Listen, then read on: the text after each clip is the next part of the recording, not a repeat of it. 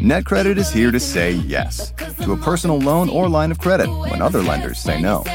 Apply in minutes and get a decision as soon as the same day. If approved, applications are typically funded the next business day or sooner. Loans offered by NetCredit or lending partner banks and serviced by NetCredit. Application subject to review and approval. Learn more at netcredit.com/partner. NetCredit. Credit to the people.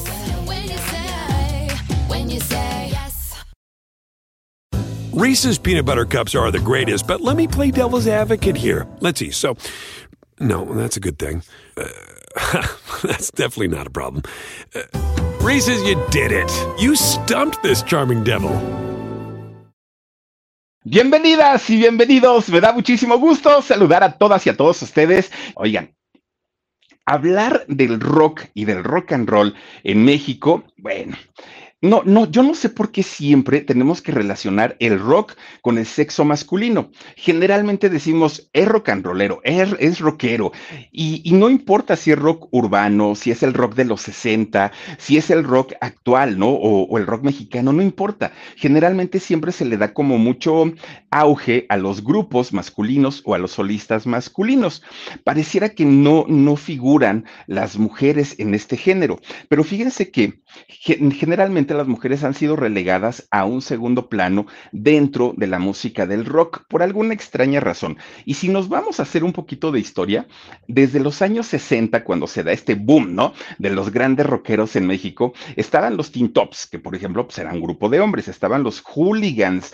Los Hooligans cantaban agujetas de color de rosa. Bueno, estaban los Abson también, estaban quienes más, Lo, los rebeldes del rock, estaban solistas, estaba César Costa, Enrique Guzmán, Johnny Laboriel, y las mujeres, pues a ver, díganme de quién se acuerdan. Mujeres, Angélica María, estaba Julisa, estaba Maite Gaos, y pues no me acuerdo, Leda Moreno, pero eran realmente muy, muy, muy poquitas las mujeres en comparación con los hombres.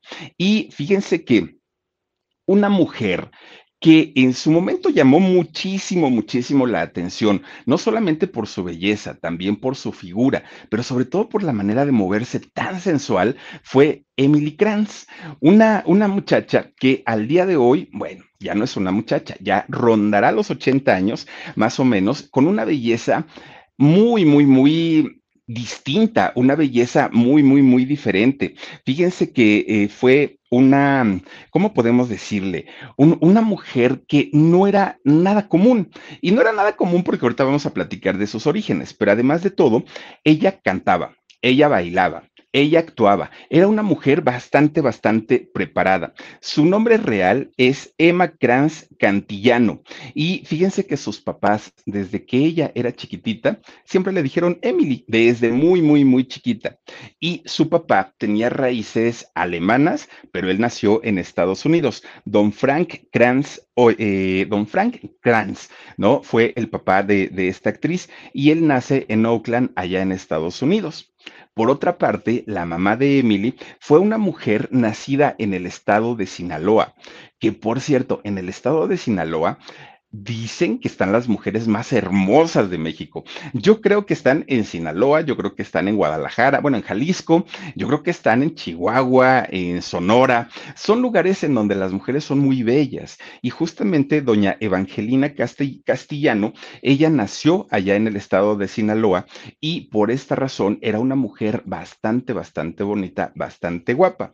Entonces, cuando ella se casa con este señor Kranz, pues obviamente los hijos que tuvieron, y que no fueron poquitos, ¿eh? fueron nueve hijos. Hay por ahí fuentes que dicen que son seis, en realidad fueron nueve hijos los que tuvo este matrimonio, pues sus rasgos entre una mujer mexicana muy bonita de allá de Sinaloa y este señor que traía raíces eh, alemanas y que había nacido en Estados Unidos, pues le daban un toque a todos los hijos, un toque bastante, bastante eh, exótico, de rasgos muy finos, tenían este, este toque latino, pero además muy bravío. De hecho, fíjense que el apellido de, del papá era Kranz con, con T, Krantz, ¿no? Y, tenía la letra T intermedia. Pero cuando la familia llega a Estados Unidos, tienen que eh, mexicanizar el apellido por aquello de la pronunciación. Entonces lo, dejan solamente en Kranz. Y la gran mayoría de la gente alemana que llega a Estados Unidos con este apellido tuvieron que hacer lo mismo. Entonces le quitan la T al apellido y así lo dejan. Bueno, pues Emily, desde que era una, vean nomás la belleza de esta mujer, desde que era una niña chiquita, pues obviamente, ¿no? una niña pequeñita, era muy extrovertida, era alegre, era coqueta, pero todo eso era por naturaleza. Ya lo traía en la sangre Emily Kranz de toda la vida. Bueno, resulta que su mamá, doña Evangelina, hablaba una o dos palabras en inglés, no podía comunicarse en inglés, pero por otra parte, su papá no hablaba español, fíjense nada más, y de hecho doña Emily decía, es que a mí se me hace tan raro y se me hace tan extraño que mis papás hayan podido pues hacer una relación y hacer una pareja, porque ni ella habla inglés ni mi papá habla español. Y en su casa de, Emily, bueno, se hablaba alemán, se hablaba inglés y se hablaba español, los tres idiomas, porque eh, pues los papás, pues ahora sí que, que cada uno hablaba y ella no entendía cómo es que ellos podían tener una comunicación pero con todo y todo, pues los señores, miren, no, no se hablaban, pero tuvieron nueve hijos. Resulta que doña Evangelina, la mamá de, de Emily, era una mujer que al no hablar nada de inglés, siempre procuraba que todos sus hijos hablaran en español. No le gustaba, de hecho, que los, que los niños hablaran en inglés o que hablaran lo menos. Y como el papá se iba a trabajar todo el tiempo, pues que era lo que hacía la señora, pues me aprovecho y entonces ponía música en español, televisión en español y además pues les, les exigía a los niños que también hablaran el idioma español que era el idioma de ella, ¿no? De su tierra. Y poco a poquito los niños comenzaron pues el eh, hablar las diferentes lenguas que se hablaban en casa. Pero la mamá de, de, Emily, doña Evangelina, fue la principal promotora en que no se perdieran las raíces en todos los sentidos. Y ella se pasaba horas y horas y horas hablándole a sus hijos de lo que era eh, México, de la música, de la cultura, de la comida, de todo eso. Pero además, fíjense que llevaba a todos sus hijos por lo menos los domingos al cine, a la Plaza Tucson. Allá fíjense que los llevaba para que ellos estuvieran en las permanencias voluntarias y vieran la película que ellos escogieran, a todos los niños. Pero el único requisito es que fueran películas en español. Era lo único que les pedía fue ahí donde Emily Kranz dijo, ah, pues el cine está padrísimo, ya hacen películas y salen los actores. Y al ver películas de rancheros, que, se, que, era lo que se hacía en México en la primera etapa del cine de oro en, en México, pues imagínense nada más. Emily decía, algún día yo quiero ser la que está ya en las pantallas y también quiero bailar y también quiero cantar y también quiero ser muy famosa. Bueno, pero además de eso, a Emily le nace una necesidad de querer conocer la tierra de su mamá. Ella decía en algún momento, tengo que ir y tengo que estar en la tierra de mi mamá.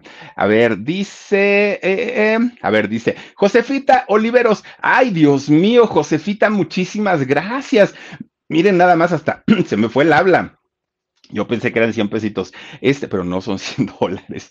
Este donativo es para que te salgas a reventar tu, en tu cumpleaños, mi Philip. Happy birthday. Gracias, Josefita. Falta un poquito, es hasta el 7 de noviembre, pero yo te lo agradezco muchísimo, muchísimo. Ay, Dios mío, hasta me hizo sudar, Josefita. Muchas gracias. Oigan, pues resulta entonces que eh, Emily decía, algún día tengo que ir a, a este a México, tengo que conocer esos lugares que yo he visto en las películas, tengo que, andar por ahí, ¿no? Le, llamó muchísimo, muchísimo la, atención. Y Emily se la pasaba cantando música ranchera allá en, Arizona, en Estados Unidos. Fíjense que doña, doña Evangelina, la mamá de Emily, se da cuenta que la niña tenía una facilidad para cantar y que además era muy entonadita, mucho, muy entonadita. ¿Y qué creen que hizo? Le decía a su hija, a ver, mija, tanto que te gusta y tanto te encanta eh, andar ahí, este, pues, pues gorgojeando las canciones en, de, música ranchera, te voy a poner un reto. Y entonces decía la niña que te tienes que aprender dos canciones a la semana, pero en español y de música ranchera. Y ahí andaba Emily cantando el cucurru cucú paloma y andaba cantando todas estas canciones mexicanas que son muy nuestras, ¿no? aparte del cielito lindo, que esa ya se la sabía Emily desde que estaba muy chiquita. Y Emily aceptó el reto, algunos de sus hermanos también, pero entonces ella empieza a aprenderse un repertorio tremendo. Ponía los discos de acetato allí en su casa y Emily em, empezaba a escuchar la música y también las cantaba y sí se las aprendía. Bueno, pues eh, esto no, no era algo raro que Emily tuviera ese gusto por la música, por el baile, por el canto. Y no era así porque su mamá, fíjense que la señora era una mujer que escribía y escribía absolutamente de todo, poesías, canciones, no lo hacía de manera profesional, pero le gustaba hacerlo y, y lo sabía hacer. Pero por otra parte, fíjense que su papá, Reese's peanut butter cups are the greatest, but let me play devil's advocate here. Let's see. So, no, that's a good thing. Uh, that's definitely not a problem. Uh, Reese's, you did it. You stumped this charming devil. Cantaba y cantaba muy bien el señor. Tampoco lo hizo de manera profesional, pero era algo que lo traía natural. Y posteriormente, doña Evangelina, la mamá de, eh, de Emily, fíjense que empezó también a, involucrarse mucho en el arte de la fotografía y le salía perfectamente bien a la señora. Entonces, pues Emily tenía de dónde haber aprendido, ¿no? Justamente a hacer todo eso. Pues resulta que poco a poquito empiezan a meter a Emily a concursos de aficionados, aficionados de canto, de baile, de todo eso, ¿no? Pero fíjense que tenían un problema todos los premios que le daban a Emily o a los ganadores de aquellos concursos, pues eran planchas, eran tostadores, eran licuadoras, eran todos estos eh, aparatos electrodomésticos. Y Emily tenía su cuarto lleno, lleno de tostadores, planchas y todos los regalos, pues que le daban porque sí ganó varios de estos concursos.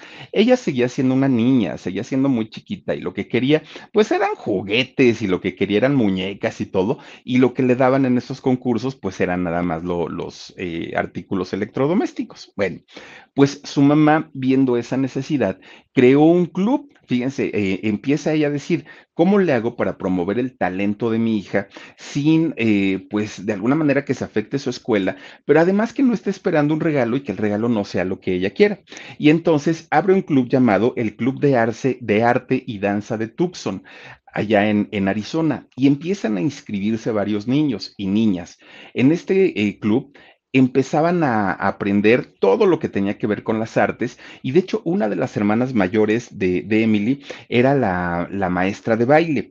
Y resulta que ah, Evangelina también se llama, eh, bueno, no sé si se llamó, se llamaba, esta eh, muchachita hermana mayor de Emily y ella les enseñaba a bailar a los chamacos y por otra parte Emily era el, el centro de atención, ella era la estrella en esta academia de baile y su mamá la abrió eh, justamente esta escuela para que ella pudiera lucirse y para que no necesitara andar yendo en concursos y nada, ¿no? Lo tenían prácticamente todo ahí en casa.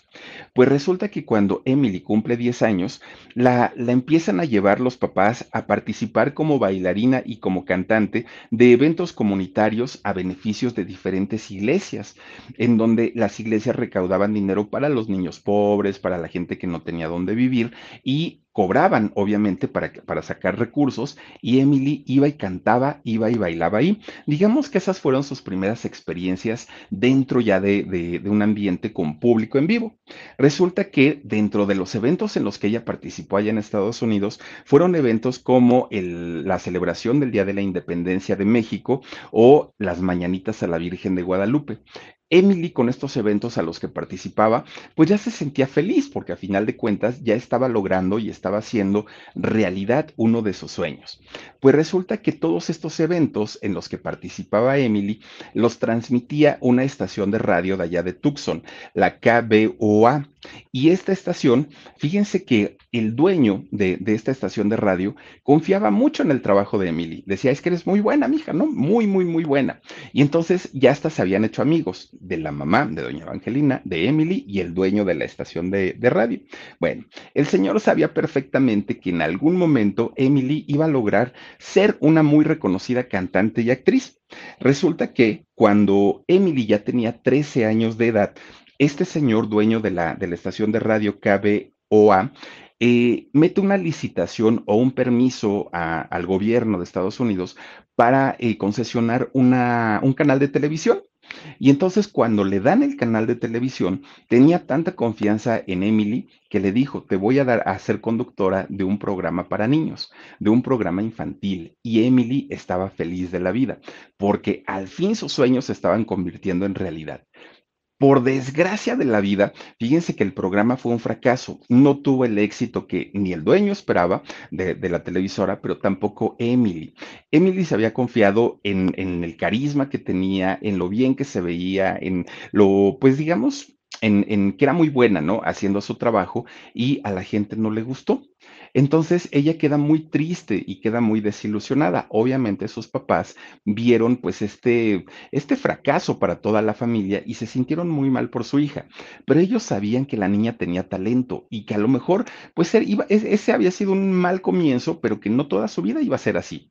Entonces agarran a sus nueve hijos. Los papás hacen sus maletas y dijeron, pues aquí en Arizona va a estar como que un poquito complicado para que la niña haga una carrera pues buena, ¿no? Entonces se van a Los Ángeles manejando, ¿no? Ahí van para Los Ángeles y dijeron, aquí debe, haber más oportunidades. Por lo menos hay gente latina, por lo menos pues Emily se va, se va a codear con personas de mariachis y todo eso que es lo que necesita.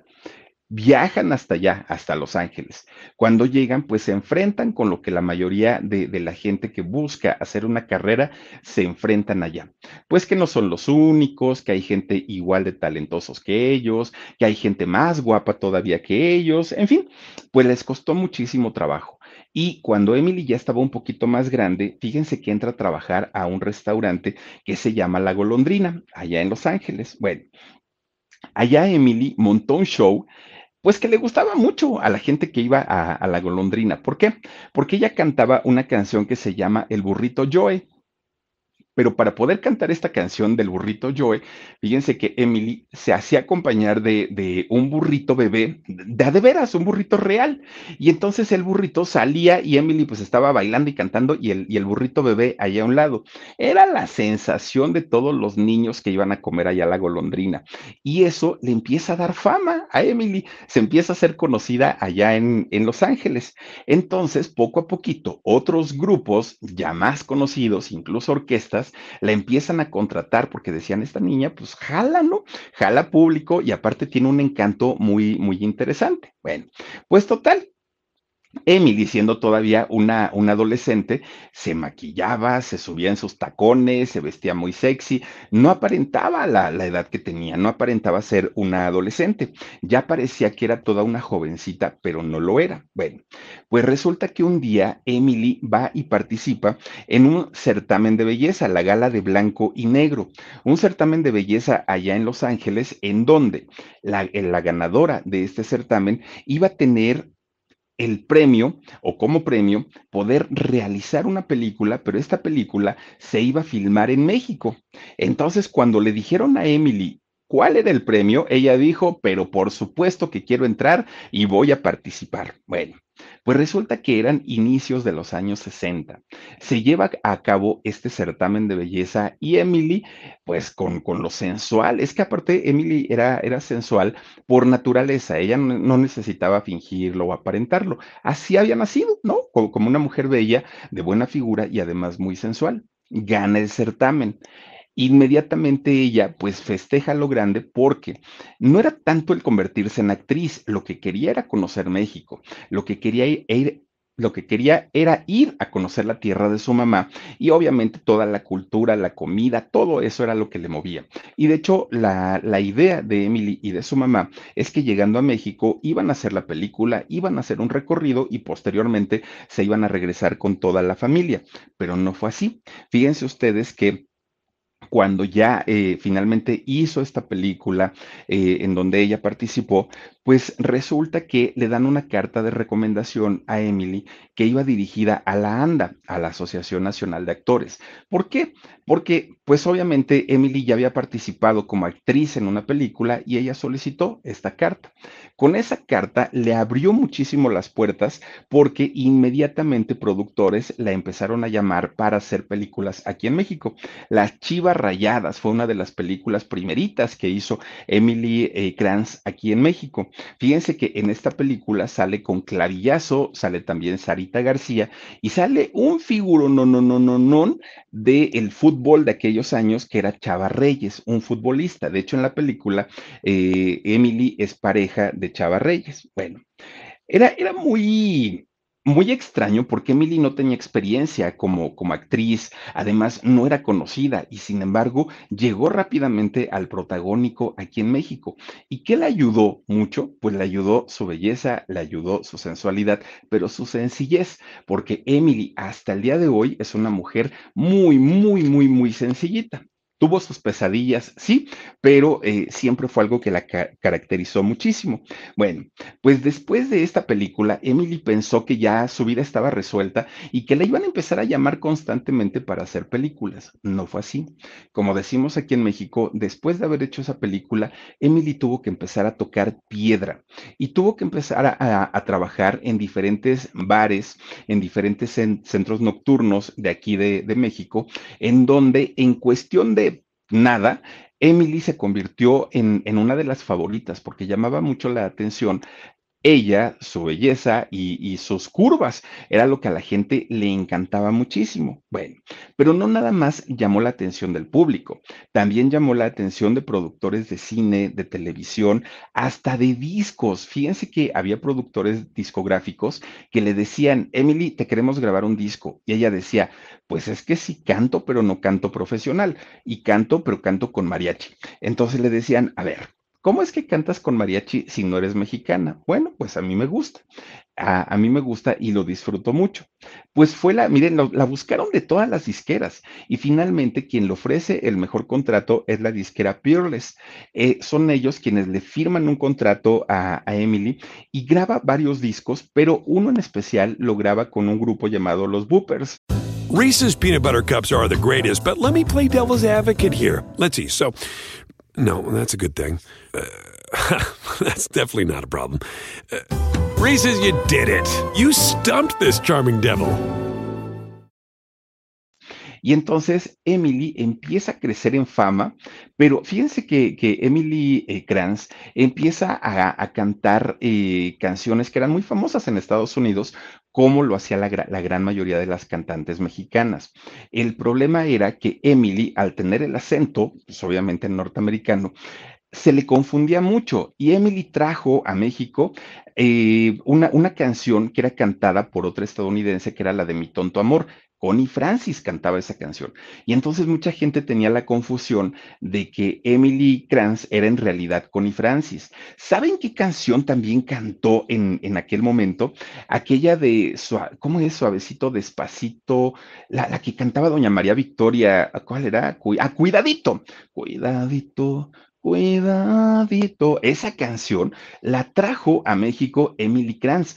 Posteriormente la graba Doña María Victoria y tremendo, tremendo éxito el que tuvo Doña María Victoria, pero fue Emily Kranz quien en, aquellos años pues trajo esa canción. Bueno, Emily Kranz estaba muy contenta porque estaba vendiendo discos, porque a final de cuentas se estaba haciendo muy famosa y muy reconocida en México.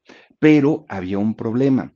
Emily Kranz no quería cantar eh, rock, no quería cantar la, la, música de los jóvenes de aquel momento, y estamos hablando de los años 60. Lo que a Emily le había apasionado desde que era chiquita era la música ranchera, la música mexicana. Ella quería llevar esta música a Estados Unidos, y ella decía, yo quiero que los, los americanos o los norteamericanos sepan que México es más que cielito lindo. Quiero que sepan que hay mucha música y muy bonita. Y empieza a pedirle a los ejecutivos de, de su disquera que le dejaran grabar música mexicana. Y le dijeron, por supuesto, que no. No, mira, tu físico mira cómo te vistes y tú no tienes nada que hacer con, con la música ranchera. Lo tuyo es el rock and roll y bailar y hacer. Y, y bueno, Emily lo hizo porque a final de cuentas ya tenía un contrato firmado con su compañía disquera. Entonces tuvo que cumplir. Pero fíjense que incluso saben con quién también eh, cantó, con los camisas negras, que los camisas negras, eh, por ahí estuvo don César Costa en, en esta agrupación y otro famoso también por ahí eh, cantó con ellos. Emily también lo hizo y les fue muy bien cuando cantaron juntos, pero resulta que Emily traía torada la música ranchera, la música mexicana. ¿Qué creen que hizo Emily Kranz para poder lograr hacer su sueño realidad? Ella tuvo que hacer la traducción, no de una, de muchas canciones mexicanas, entre ellas el Cucurrucucu Paloma. Y Emily Kranz grabó esa canción en inglés. Está grabada por Emily Kranz en inglés, fíjense lo que son las cosas. Y de hecho hay un disco de música ranchera cantada en inglés, escucha rarísima, rarísima, porque además de todo, Emily tuvo que reescribir prácticamente las letras porque pues obviamente no es el mismo significado, ¿no? Tuvo que hacerlo de esa manera. Mucha gente decía, es que no es posible que ahora nuestra música esté siendo cantada en inglés. Bueno, fue un gran escándalo en aquel momento. Emily lo único que quería era llevar la música mexicana, la música de la tierra de su mamá, llevarla a Estados Unidos, pero fue muy, muy, muy criticada en, en aquellos años. Bueno, pues digamos que eh, Emily, para poder lograr, de hecho, grabar ese, ese disco en inglés eh, con música ranchera, tuvo que amenazar a su compañía disquera y les tuvo que decir, o me dejan cantar música ranchera en inglés o me voy. Entonces, pues ya ahí fue donde la disquera dijo, no, no, no, pues ya está bien, ahí quédate. Fíjense que Emily no tenía la mejor voz, no tiene el mejor registro vocal, pero con lo que tenía le alcanzaba perfectamente para, para lo que ella quería, que era llevar la música justamente a su país, allá a Estados Unidos. Pero además se posicionó en el baile, independientemente al canto. Bueno, pues todo, todo le iba muy bien en todo, ¿no? actuando, cantando, bailando. Su carrera estaba, pues, pues digamos, mm, en un nivel bastante bueno. La empiezan a contratar como vedette en diferentes centros nocturnos y se puso al tú por tú con las grandes vedettes de aquellos años. Y hablamos de una Olga Briskin, hablamos de, bueno, de, toda Rosy Mendoza, de todas estas vedettes preciosas, bueno, Emily Kranz se puso al tú por tú con todas ellas. Resulta que Dicen por ahí, dicen por ahí que tenía una gran rivalidad con Julisa, con, con la hermana de Luis de Llano. Ellas dicen que no, que en realidad pues se, se, llevaban muy bien y que se conocieron trabajando y que todo el rollo, ¿no? Eran, digamos, como de las más reconocidas en aquella época, Emily Kranz y Julisa, como las rockeras, ¿no? La, digamos que las mujeres que cantaban este género musical en aquellos años, pero sobre todo de, del rock and roll. Poco a poquito, fíjense que las empezaron a las dos, a Julissa y a Emily Kranz, a invitar a diferentes programas de televisión que en aquellos años los programas de televisión estaban patrocinados y así era el nombre tal cual de, de, estos programas. Discoteca Orfeón era uno de ellos y fue un programa muy importante. Cómicos y canciones Adams fue otro también de los, de los programas donde estuvieron. Estrellas Nescafé, el estudio Raleigh de don Pedro Vargas, que fíjense, Raleigh era una marca de cigarros, o no sé si sigan todavía, y patrocinaban esto. Bueno, también le fue en aquellos años a Emily Kranz que ella tuvo su propio programa de televisión, Estrellas Madero, que las Estrellas Madero estaban justamente patrocinadas por un vino llamado el vino Madero. No sé si exista todavía, pero a final de cuentas ella logró tener también su propio programa en, eh, en la televisión. Pero también hizo radio, Emily Kranz hizo radio y le fue bastante bien. De hecho, fíjense que la empiezan a contratar como estrella exclusiva. Ya no era nada más así como para hacer temporadas, no, ya la contrataban en los mejores centros nocturnos de eh, México como una estrella principal en donde sabían que tenían asegurada la taquilla. Las ventas, pues ahí las tenían garantizadas con ellas.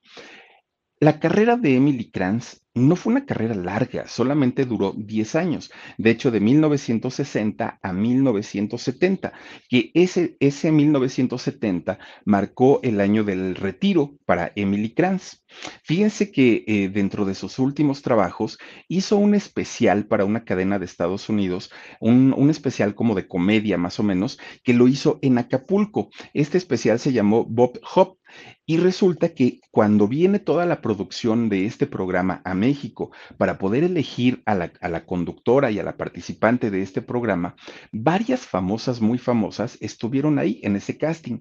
Asistió, obviamente, Emily Kranz cuando de pronto estaban muchas de las chicas muy hermosas de la época, formadas, ¿no? Haciendo su casting, esperando su turno, cuando ven entrar a una mujer rubia, con lentes oscuros, preciosa y con un cuerpazazazo, dijeron imposible, ninguna de nosotras nos vamos a quedar. ¿Por qué? Porque se trataba nada más ni nada menos que de doña Silvia Pinal. Silvia Pinal en sus mejores años y en sus mejores épocas, guapísima. Entonces, con la trayectoria que ella tenía, pues dijeron, nadie tiene opción, ¿no? Ya vámonos, porque pues hasta aquí se quedó esto.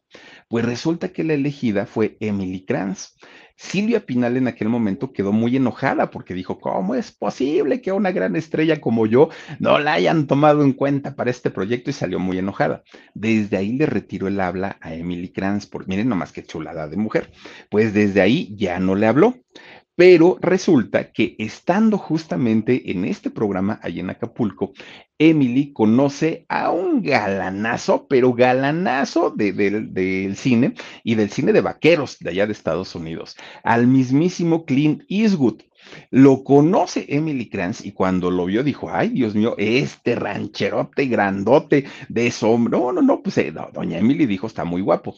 Pero don Clint Eastwood dijo lo mismo, esta muñecota, sus cinturitas, sus piernotas, no, no, no dijo, pero por supuesto que sí, miren, ahí está don Clint Eastwood. Bueno, pues resulta que ambos quedan impactados pues por la personalidad, ¿no? Cada uno de ellos. Y resulta que como todo un caballero y como todo un don Juan, Clint Eastwood empieza a pretender a, a, Emily Kranz hasta el punto en el que la hace su novia, pero además le propone matrimonio iba a ser un matrimonio de ensueño, porque pues Clint Eastwood en aquel momento era el galanazo por excelencia y Emily Kranz ya se había ganado el corazón de muchos mexicanos, o, obviamente en la tierra de su mamá. Bueno, pues resulta que a la hora de la hora, hubo anillo de compromiso y todo, ¿eh?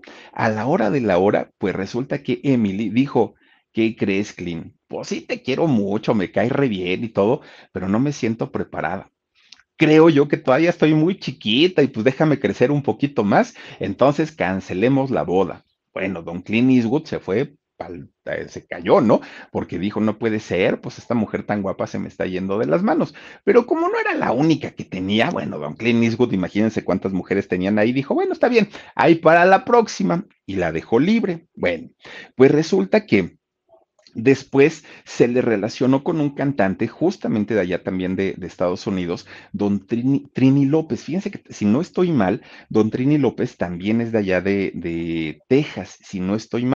Reese's peanut butter cups are the greatest, but let me play devil's advocate here. Let's see. So, no, that's a good thing. Uh, that's definitely not a problem. Uh, Reese's, you did it. You stumped this charming devil y se le relacionó porque ellos trabajaron juntos. Al pasar el tiempo, tanto Emily Kranz como Trini López desmintieron esto y dijeron que solamente habían sido amigos. Con quien sí tuvo una relación muy intensa también al punto del matrimonio fue con un hombre llamado Gastón Santos. ¿Quién fue don Gastón Santos? Otro galanazo, vaquerazo, muy al estilo de, de, Clint Eastwood, muy, muy, muy al estilo de él. Resulta que eh, este hombre, actor también y torero de allá de, de Estados Unidos, pues empiezan ellos a, a, tener un romance, se hacen novios y también fue una pareja muy querida y muy conocida en aquellos años porque eh, él muy galán, ojo verde, alto, una cosa impresionante. Y Emily, pues miren, saben que yo creo que se a don Rogelio Guerra, como que tiene ese estilo. Bueno, pues resulta que eh, eran un, una pareja muy, muy, muy pues digamos conocida, pero además también como, como querida por la prensa. Antonieta Valdés dice, mi Philip, saluditos y felicidades por tus programas. Gracias, mi querida Antonieta, te mando muchos besotes.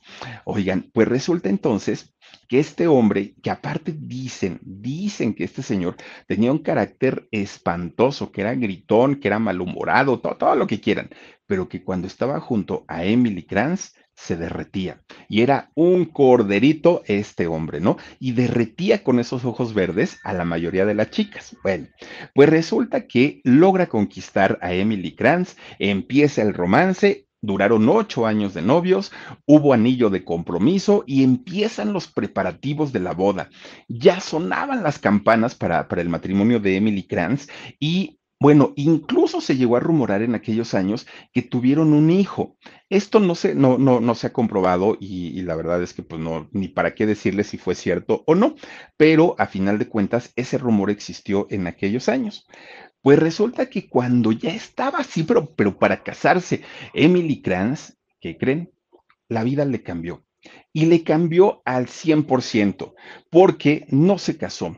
No se casa con, este hombre y resulta que, para mal de males, entra a su vida un personaje siniestro, siniestro por donde lo quieran ustedes ver, porque este personaje le hizo tomar la peor decisión de su vida a Emily Kranz, cuando ella era una mujer exitosa, cuando ella era una mujer que trabajaba como vedette, que trabajaba en el cine, que trabajaba en la televisión, que trabajaba en el teatro, que trabajaba en todos lados y que su belleza seguramente le iba a alcanzar para lograr consolidarse como una figura importante del espectáculo México, de pronto se casó, Emily Kranz. Pero no, no se casó con este señor Gastón, se casó con un personaje llamado Francisco Aguirre Gómez.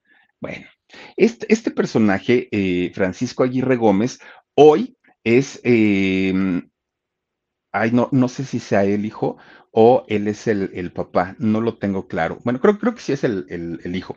Bueno, don Francisco Aguirre Gómez es dueño hoy de lo poco que queda de Grupo Radio Centro, porque en realidad, bueno, la empresa pues ha ido cada vez de mal en peor.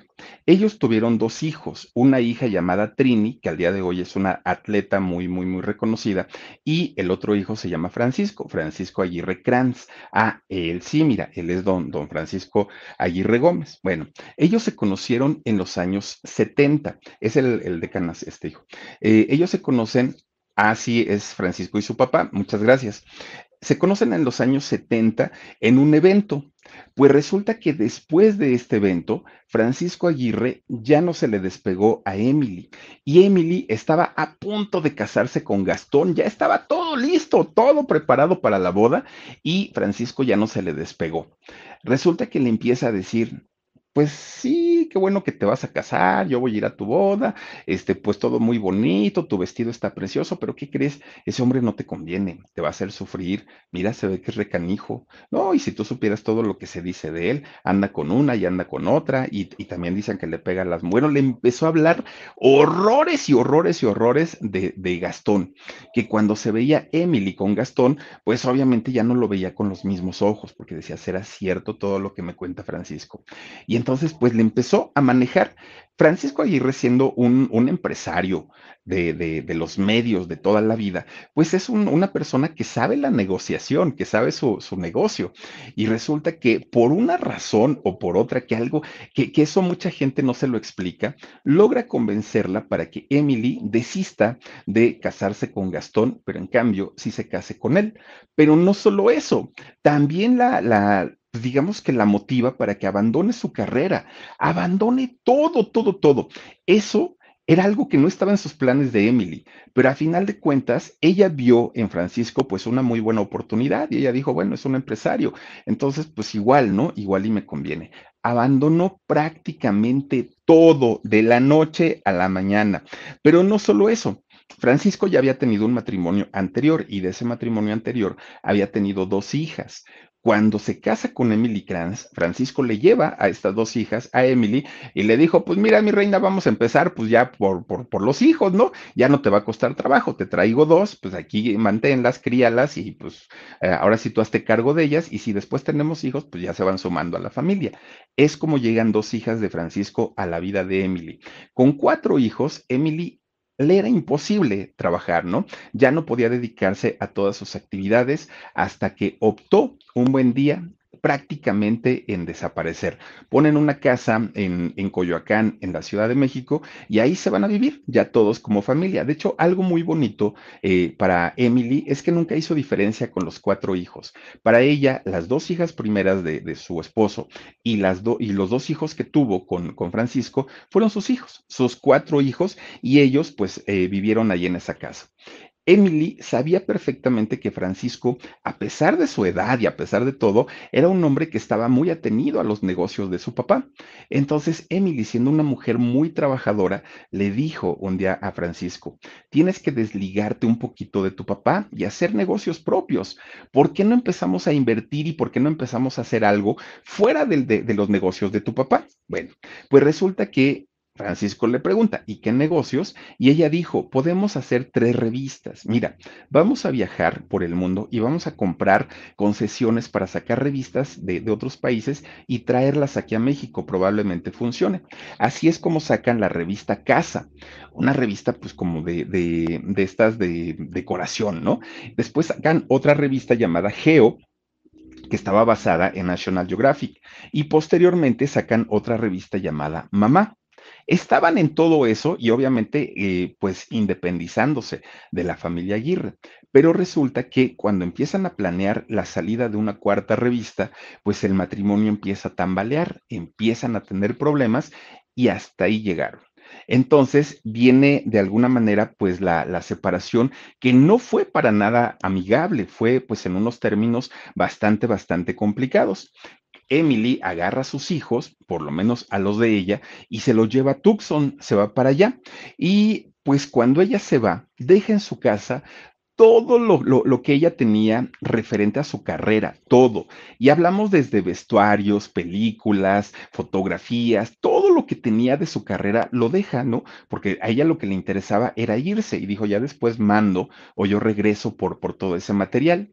Ese material se lo hicieron perdedizo a Emily Kranz y nunca se lo devolvieron, nunca. Por eso ahora lo poco que ella tiene y conserva de su carrera es, eh, pues... Reese's peanut butter cups are the greatest, but let me play devil's advocate here. Let's see. So, no, that's a good thing. Uh, that's definitely not a problem. Uh, Reese's, you did it. You stumped this charming devil.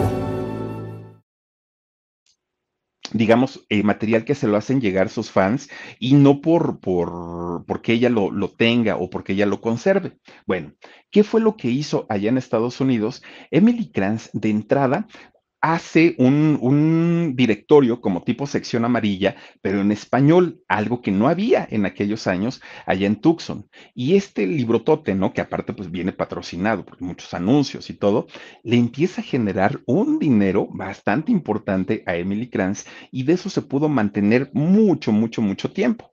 Pero además puso dos negocios de comida. Es y es una, una señora muy trabajadora. Padre Pollo es un, un negocio perteneciente a Emily Y Empanadas Marini. Son dos, dos de los negocios que ella tiene, además del directorio. Bueno, una mujer muy talentosa, una mujer muy exitosa que su único pecado en la vida fue relacionarse con un tipo o con un personaje frío, con un personaje duro, de un temperamento bastante, bastante osco y que pareciera que no tiene sentimientos. Don Francisco de Jesús Aguirre Gómez. ¿Quién es este personaje y por qué les digo que es siniestro? Miren. Porque van a decir, bueno, ¿por qué le echas tanto, no? Fíjense, este hombre eh, fue hijo, o es hijo más bien, ¿no? Yo creo que ahorita ya tendrá sus 90 años, don Francisco, más o menos. Fíjense que eh, es hijo de don Pancho Aguirre eh, y de doña María Esther Gómez de Aguirre. Ellos, pues, fueron empresarios muy importantes de la radio, pero nunca, nunca fueron o no fueron ricos de toda la vida. De hecho, ellos tuvieron que trabajar y trabajar muchísimo para un día empezar a, generar dinero y con ese dinero y con esos ahorros ellos son de Guadalajara. Llegaron a la, a la, Ciudad de México y compraron dos de los centros nocturnos más importantes de aquel momento. Uno era el Capri, que del Capri hemos hablado muchísimo porque era de los buenos, buenos, buenos. Y otro era este, el patio. ¿Se acuerdan ustedes de este centro nocturno del patio que hacían cena shows y todo eso? Perteneció en algún momento a la familia Aguirre. Con todo ese dinero, ah, porque don Panchito, papá, era muy, muy, muy de, de, de cantina y de echarle al alcoholito y todo, pero muy trabajador y muy visionario el señor, mucho. Pues resulta que cuando empiezan a ganar dinero de los centros nocturnos, miren, el patio ahí en Atenas 9, no hombre, era un exitazo, ¿no? Quien se presentaba en este lugar. Pues resulta, eso sí, son muy conservadores y muy religiosos, son legionarios, pertenecen a los legionarios de Cristo. Bueno, resulta que cuando empiezan a ganar dinero con eh, las presentaciones de los artistas y todo, pues al poco tiempo eh, compran estaciones de radio aquí en la Ciudad de México y poco a poquito el grupo lo empiezan a crecer pero lo empiezan a crecer de una manera tremenda. Miren, tenían aproximadamente 13 estaciones de radio cuando el grupo era un, grupo exitoso, tenían 13 estaciones, de las cuales por lo menos 5 eran primeros lugares, por lo menos, y les hablo de un 97.7, de estéreo 97.7, de un Alfa Radio, de la Z, de quién más estaba por ahí, el fonógrafo, estaba Joya, estaba Universal Estéreo, bueno, las estaciones más exitosas de, de, la Ciudad de México les pertenecían a ellos, pero cuando Francisco, hijo, empieza a tener una relación con Emily Kranz, no le pareció a la familia, porque recordemos que la mayoría de la gente que se dedicaba a los espectáculos, pues no era muy bien vista y sobre todo para estos círculos, ¿no? De la alta sociedad. Entonces, pues decían, no, ¿cómo con una farandulera? No, no, no, no, no. Y eso fue lo que motivó también a la presión para que Emily dejara su carrera. Bueno, pues resulta que, fíjense que pasa el, tiempo en el que pues ya la, la, familia pues tiene su, su, empresa, les empieza a ir bastante, bastante bien. Pero resulta que al tiempo, por ahí de los años 70, fallece don Francisco o don Pancho Papá, don Francisco Aguirre Jiménez, muere. Se queda como titular de todos los negocios, que no era uno, eran muchos, se queda como titular doña María Esther, la esposa, pero ya era una mujer adulta. Entonces, poco a poquito empieza a darle la responsabilidad a los 13 hijos que tuvieron, no fueron poquitos. Y entonces resulta que para, para esto, y perdón que abra un paréntesis, la familia que fueron dueños de lo que era, de lo que hoy es Televisión Azteca, los primeritos dueños fue la familia Aguirre. Ellos lograron concesionar la, la televisión, el canal 13, y ellos fueron los primeros dueños. Don Panchito Papá le, deja administrar este negocio a su hijo Francisco, esposo de Emily Kranz. Entonces el señor tenía que administrarlo y todo, pero lo hizo tan mal, tan mal, tan mal, que el gobierno les retira la concesión. Hubo por ahí problemas de impuestos, problemas de, muchos tipos, y le quitan la concesión de la televisión a la familia Aguirre. La vuelven a, concesionar y es cuando Salinas Pliego ahora la tiene. Bueno. Ese, esa, digamos, es, ese esa pérdida de, de, esta empresa tan importante de televisión le costó a Francisco Aguirre, al esposo de, Emily Kranz en aquellos años, un castigo de su papá. Y este castigo consistía en que no podía tocar los negocios de la familia durante 25 años. Eso lo, lo, lo dijo claramente eh, su papá por haber perdido la televisión durante 25 años, no te apareces en los negocios familiares. Esa fecha, el término de esa fecha se cumplió en 1998. En 1998, la mamá, doña María Esther, empieza a darle, pues ya digamos, un poco de, de, perdón a su hijo y le empieza a soltar, pues los negocios, otra vez negocios familiares. Los hermanos se opusieron porque sabían que este señor iba a destrozar la empresa. Pero la mamá, pues siendo mamá, pues dijo, no, ya aprendió la lección mi hijo, hay que darle chance. Y resulta que eh, don Francisco, teniendo una obsesión tremenda por algún día volver a ser dueño de una cadena televisiva, porque por su culpa se había perdido la, la anterior, pues empieza él a, a, mover cosas y a mover negocios para algún día recuperarla. Bueno, hace algunos años en México se dio eh, el que iban a, licitar todavía con Peña Nieto, iban a, a licitar la última las últimas dos cadenas televisivas que quedaban disponibles en México. Y entonces don Francisco dijo, No, pues es la mía. Tengo que ganar una, pues por el nombre, por el honor o por lo que sea. Y entonces se obsesiona tanto que empieza a, pues obviamente a platicar con sus hermanos para poder licitarla. Y sus hermanos dijeron, no, Francisco, ya no es negocio, la televisión ya la dejó de ver la gente, ya ahorita ya son otras plataformas en lo que la gente se entretiene. Pero además, ¿cuánto quieres dar? Y don Francisco dijo, pues tres mil, cien millones, dijo, ¿no? Oye, ¿cómo tres mil millones de pesos? Eso es una fortuna que además ni la tenemos. Sí, pero con nuestros socios y esto y lo otro y tal, tal, tal. Pues los hermanos poco a poquito dijeron, mira, si quieres te vendo mi parte del grupo, pero yo me salgo del negocio. Empezaban a ver que el barco se hundía. Y entonces todos los hermanos, bueno, excepto dos, pero todos los hermanos que estaban ahí metidos en el negocio dijeron, adiós, ahí te ves, págame mis acciones y ahí nos vemos. Y total, se queda prácticamente como presidente de todo, de, todo el grupo Radio Centro, don Francisco Aguirre Gómez, él, quien era esposo de Emily Kranz. Pues resulta que se llega la fecha para que pague los más de 3 mil millones de pesos y no tenía no los pagó y el gobierno lo multa con más de 420 millones de pesos. Para poder pagar esa deuda, tiene que vender estaciones de radio como son 977, tiene que cerrar estaciones como el fonógrafo, como Radio Centro, como Radio Reda M. Bueno, empieza a cerrar diferentes estaciones, pero no le alcanzaba. Llegó al punto en el que tuvo que vender el edificio donde transmitían. Vendió absolutamente todo, todo, todo, todo, todo. Bueno. Reese's peanut butter cups are the greatest, but let me play devil's advocate here. Let's see. So, no, that's a good thing. Uh, that's definitely not a problem. Uh, Reese's, you did it. You stumped this charming devil. Una situación en la que mucha gente decía, ya lo veíamos venir, ¿no? Porque además despidió a más de la mitad del personal de, de la gente que trabajaba ahí ya quedándose como dueño y amo y señor, metió a trabajar a dos de sus hijos, a Francisco Aguirre Kranz, hijo de Emily Kranz y de él, y lo mete a trabajar ahí, pues, eh, dentro del Consejo de Administración, pero también mete a trabajar a uno de sus hijos más jóvenes, a Juan Aguirre Abdó, y eh, Juan Aguirre a él le dio la presidencia y le dio todo, ¿no?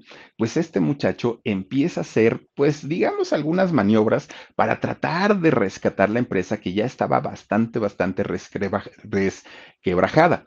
Y resulta que no, aguantó ni un año el muchacho, renunció, puso un restaurante y ahora ya, creo que se dedica a, a esto indiscutiblemente la elección de Emily Velázquez, de, Emily Velázquez, de Emily Kranz no fue la mejor.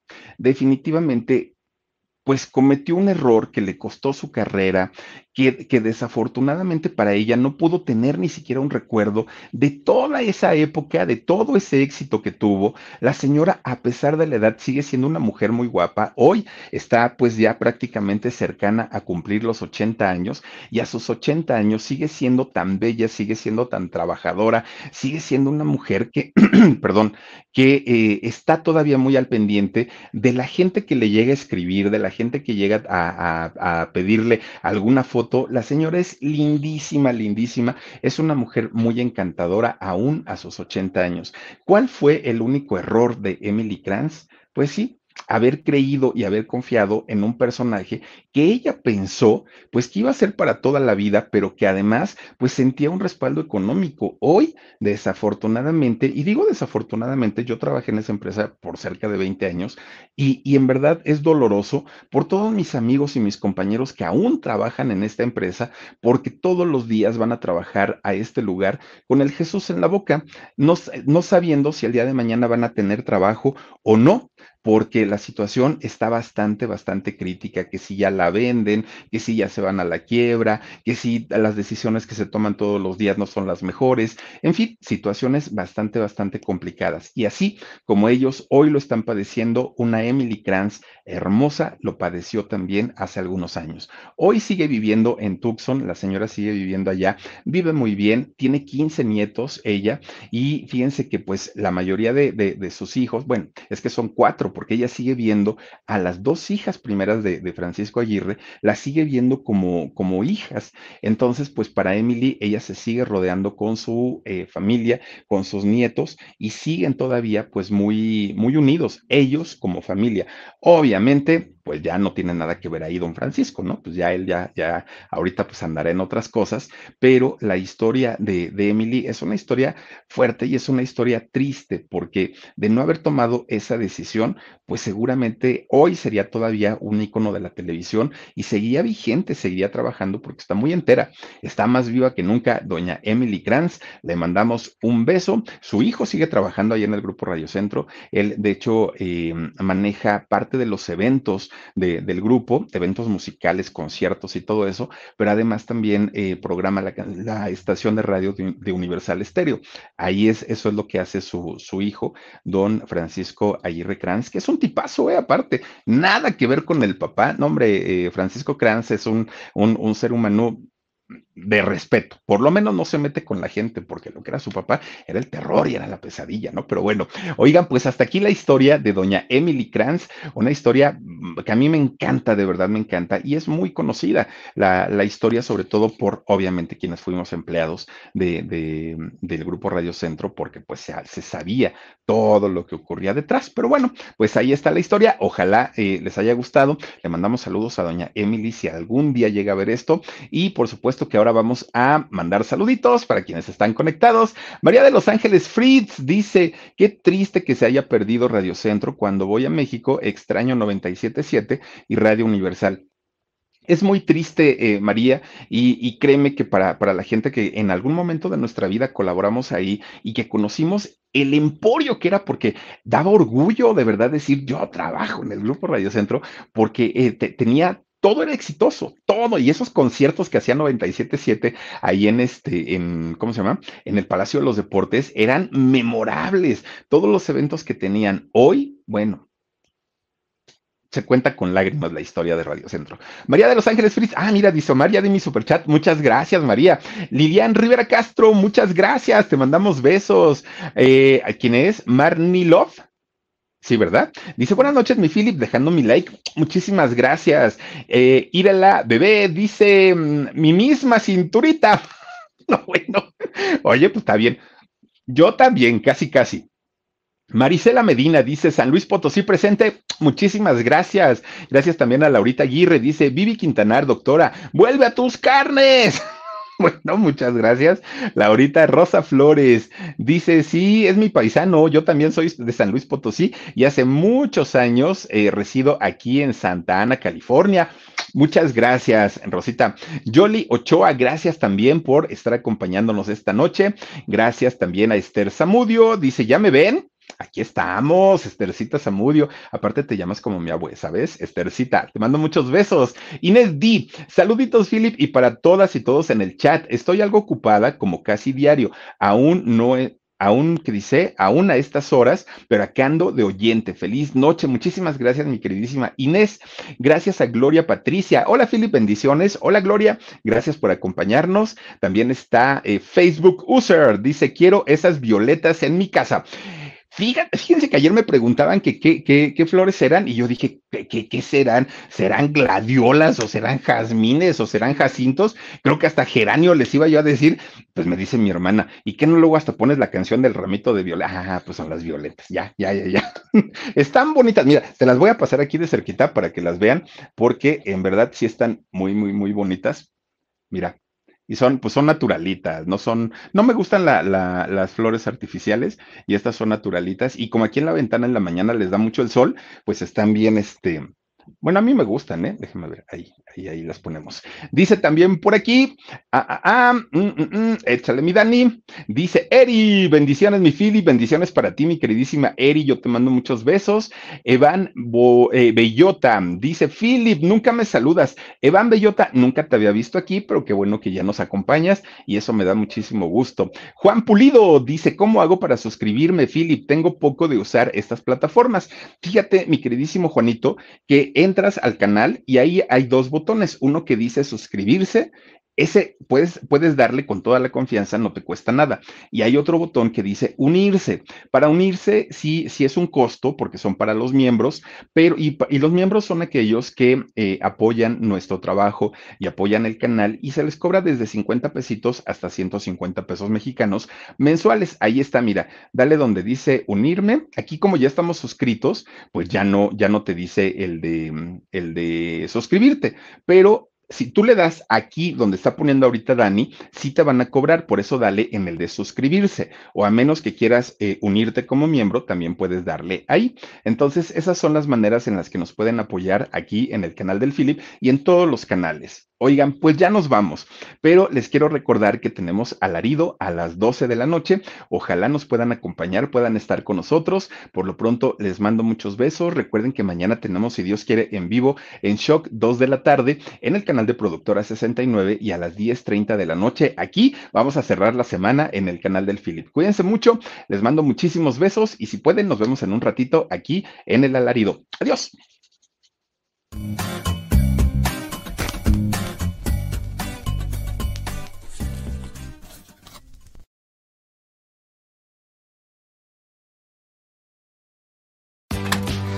Doors take us to summers away